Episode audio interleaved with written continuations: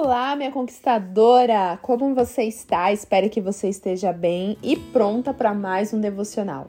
E ontem nós vimos sobre a importância de abrirmos mãos de algo que nós temos hoje para lá no futuro a gente ter algo melhor e maior. Com base no exemplo de Abrão, que teve a coragem de dar um passo de fé, ouvir a Deus e ir até a terra em que Deus havia prometido ir em direção ao plano de Deus. Abraão abriu mão de toda a sua estrutura familiar, com 75 anos, de toda a sua comodidade para encarar algo novo. Ele teve confiança em Deus. E agora, com base nesse entendimento, eu quero trazer uma clareza ao seu coração. E espero que faça sentido também a sua vida e que você pratique isso no seu dia a dia que é exatamente a importância de fazermos a nossa parte, mas sem tirar o controle das mãos de Deus. Ué, mas como assim, Esther? Como que eu conecto essas coisas? Eu vou te explicar. Muitas vezes nós fazemos sim a nossa parte, mas nós fazemos a nossa parte de acordo com o que a gente quer e não com o que é necessário. Muitas vezes nós fazemos a nossa parte, mas não no sentido que é o jeito certo. A gente faz a nossa parte achando que é isso que tem que ser feito e apenas. A gente não consulta Deus, a gente não entende o que Deus quer. A gente simplesmente vai lá e faz da forma que a gente bem entende. E aconteceu mesmo com Abraão. Abraão não foi um homem o tempo todo certinho, ele também cometeu seus deslizes. E é isso que nós vamos entender hoje. Abrão, ele seguiu em direção à terra em que Deus mostraria. Quando ele chegou em Canaã, que era a terra prometida, Deus falou para ele que ali seria a terra onde ele daria aos filhos de Abraão, né, ou seja, as gerações pós-Abraão.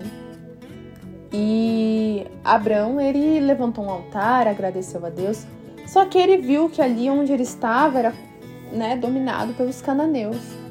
E Abraão não quis ficar ali esperando, né, até que, enfim, não tivesse nenhum problema. Abraão ele tomou a iniciativa. Ele tomou a iniciativa de fazer aquilo que ele achava que era melhor. Então ele saiu de lá e foi para outra terra. Só que nesse trajeto aconteceu um grande caso em que um dos lugares em que Abraão estava começou a ser consumido pela fome e ele teve que fugir ou correr para o Egito, que era uma terra próspera naquela época. Então Abraão, ele quando ele se desconectou, se eu posso usar essa palavra, do propósito inicial, que era estar ali no local onde Deus havia separado e ele foi atrás daquilo que ele achava melhor, logo ele sofreu um problema. Um problema de crise, de não ter o que se alimentar muitas vezes. Mas o que, que a gente pode aprender dessa lição? A gente tem que aprender que não basta você só fazer o seu passo de fé, não basta você só fazer aquilo que Deus falou, mas você tem que ser constante. Não basta fazer uma vez. Ah, mas hoje eu fiz, hoje eu tô certa. Ok, mas e amanhã? E depois de amanhã? Nós precisamos fazer a nossa parte todos os dias, mas sempre deixando claro que o controle da sua vida está nas mãos de Deus. Deus que te conduz, Deus que te direciona, Deus que abre as portas. Então, Entenda isso, que a sua vida está 100% nas mãos de Deus. E quando você entender que Deus, ele cuida da sua vida e ele direciona as coisas de acordo com a vontade dele, você entende que dar o seu passo de fé não é tão difícil assim. Porque você sabe que você vai dar um passo e Deus vai dar outro. Você vai dar um passo e Deus vai dar outro. Porque a forma de Deus trabalhar, muitas vezes, é direcionando e não simplesmente indo lá e pronto, fiz. Deus ele quer te direcionar, ele quer te orientar. Ele não quer fazer no seu lugar, porque quem tem que executar é você. Então entenda isso, a importância de você fazer sim a sua parte, de você falar, de você se posicionar, de você colocar o seu ponto. A sua vida está nas mãos de Deus.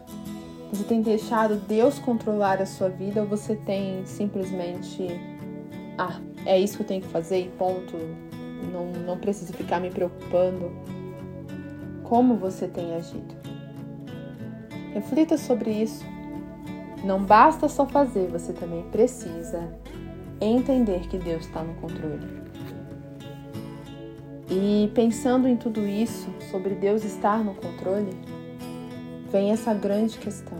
Quando Deus ele está no controle, às vezes a gente não consegue ver o agir dele, mas a gente consegue perceber que ele está ali.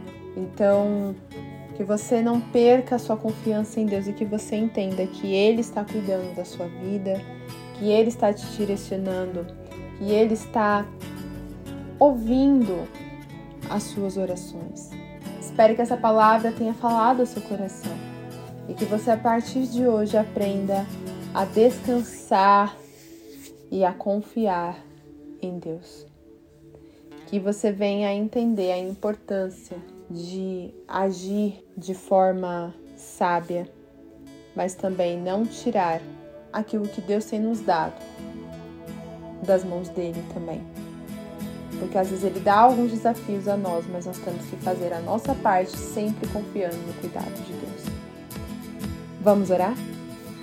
Senhor, entramos em tua presença, Pai, e eu agradeço a ti.